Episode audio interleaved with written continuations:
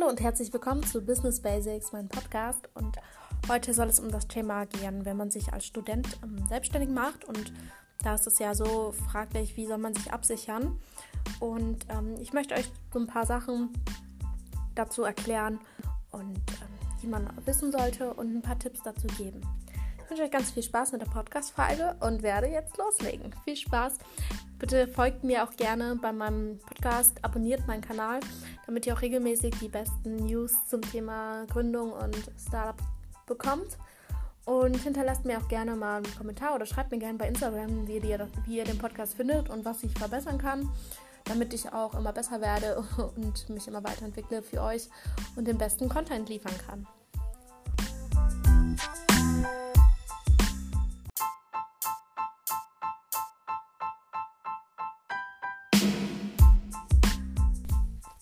Wenn man sich selbstständig macht, hat man natürlich verschiedene Freiheiten. Man darf selbst bestimmen seine Zeiten. Man darf selber bestimmen, wo man was verkauft und hat sehr, sehr viele Freizeiten. Allerdings muss man natürlich gucken, dass man auch irgendwie Gewinn erwirtschaftet. Und wenn man einen Gewinn erwirtschaftet, der höher als 8.820 Euro im Jahr ist, dann muss man die Einkommenssteuer zahlen. Die Einkommenssteuer ist auf den Gewinn zu berechnen und der Gewinn ist Umsatz minus Kosten. Umsatz bedeutet alles, was man verkauft hat.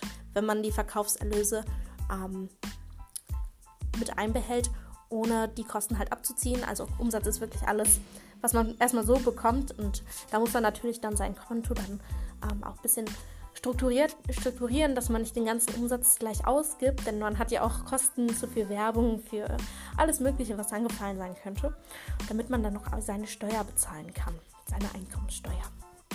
Hinzu kommt auch noch die Gewerbesteuer und die Gewerbesteuer ist von Region zu Region unterschiedlich.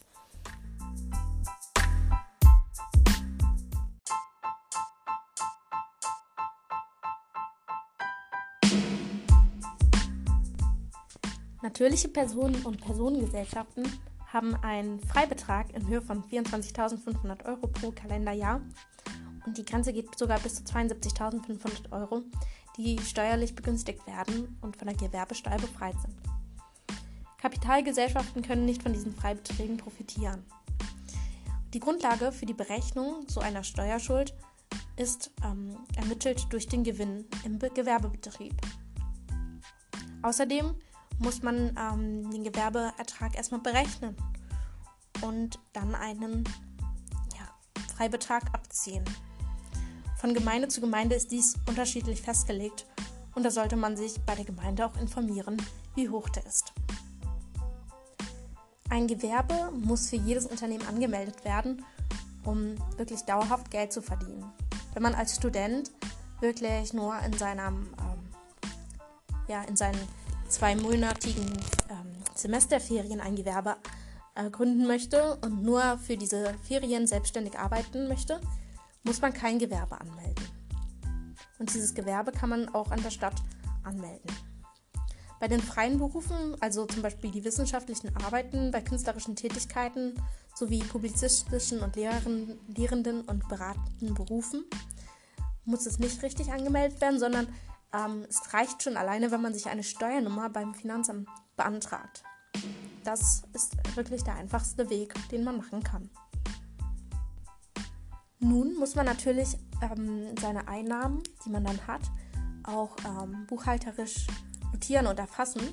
Und da könnte man zum Beispiel die Buchhaltungssoftwaren Viso und Lexware, kann ich euch da sehr ans Herz legen. Jetzt stellt sich natürlich die Frage mit der Krankenversicherung. Was, wenn ich als Student ähm, familienversichert bin? Bleibt das denn auch so, wenn man selbstständig ist? Ich kann nicht sagen, wenn man Student ist und unter 25, sind die meisten von uns natürlich familienversichert und dies gilt so lange, bis die Einnahmen des selbstständigen Tätigkeiten nicht mehr als 425 Euro sind. Außer natürlich in den Semesterferien, da kann man deutlich mehr verdienen. Und ähm, natürlich, wenn man mehr als zwei Monate selbstständig arbeitet, endet auch die Familienversicherung und man, muss, man kann sich entweder dann selbstgesetzlich versichern oder privat. Alle über 25-Jährigen müssen dies auch tun. Nun stellt sich natürlich auch die Frage, wenn ich jetzt hauptberuflich noch tätig bin, also mit einem anderen Job, ähm, wie mache ich das dann mit der Krankenversicherung? Weil da geht ja auch die, wird die Krankenversicherung abgezogen und jetzt bin ich noch neben, nebenberuflich selbstständig tätig. Also, es ist so, wenn du ähm, hauptberuflich selbstständig tätig bist, ähm, dann musst du deiner Krankenkasse rechtzeitig Bescheid sagen, weil es kann sein, dass sie dich sonst abmeldet und ähm, das ist nicht so gut. Du kannst dich dann nämlich dann entscheiden, auch ob du dich wirklich noch freiwillig weiter gesetzlich anmeldest, aber so solltest du dich dann auch wirklich anmelden. Oder privat. Privat ist natürlich ein bisschen teurer.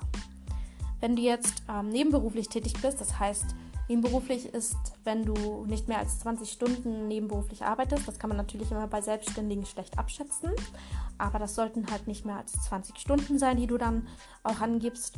Und ähm, ja, wenn du ähm, außerdem, wenn man hauptberuflich selbstständig ist, dann gilt es schon, wenn man einen Mitarbeiter hat, auch schon auf 450 Euro Basis und ähm, der größte Teil des Einkommens aus der selbstständigen Tätigkeit kommt. Dann ist man schon hauptberuflich und ähm, man sollte auch durch einen Einkommenssteuerbescheid dann auch der Krankenkassen, Krankenkasse Bescheid sagen, weil man als Student auch Vergünstigungen hat bei der Krankenversicherung und Studententarife in Anspruch nehmen kann, auch wenn man ähm, ja, die, das Studium schon beendet hat und ähm, ja, nochmal gucken kann, wie man sich orientiert, sollte man auf jeden Fall der Krankenkasse immer Bescheid sagen. Auch mit Einkommensteuerbescheiden, die ist am, am besten. Und die Krankenkasse kann einen auch ähm, Übergangstarife anbieten, wenn man jetzt gerade nicht so viel Geld hat nach dem Studium.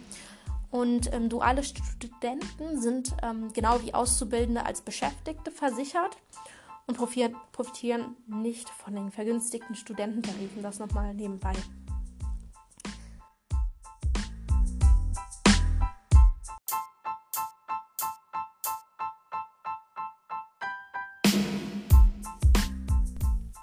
Ja, meine Lieben, das war es erstmal zu dem Thema. Es werden noch einige Folgen kommen mit mehr Wissen. Ich sollte erstmal reichen. Ich will euch jetzt nicht mit zu viel Wissen zuballern, weil ich finde immer jeden Tag eine Kleinigkeit zu lernen ist immer ganz gut. Und ich wünsche euch noch einen wundervollen Tag und würde mich natürlich freuen, wenn ihr, ihr mir als ähm, Dankeschön einfach mal folgt, meinen Kanal abonniert ähm, und mir natürlich eine Bewertung hinterlässt.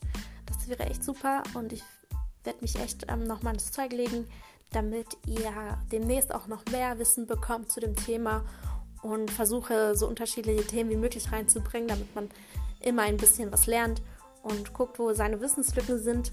Das ist nämlich immer ganz gut auch bei Podcasts, dass man auch immer Themen hat, äh, über die man noch gar nicht nachgedacht hat. Und ich danke euch ganz, ganz dolle, dass ihr vorbeigeschaut habt. Guckt mir gerne bei Instagram auf meinen Account und könnt, da könnt ihr mir natürlich auch mich kontaktieren, falls ihr ähm, interessante Themen habt oder euch mit mir austauschen wollt zu dem Thema. Und ja, macht's gut, bis dann, eure Business Basics.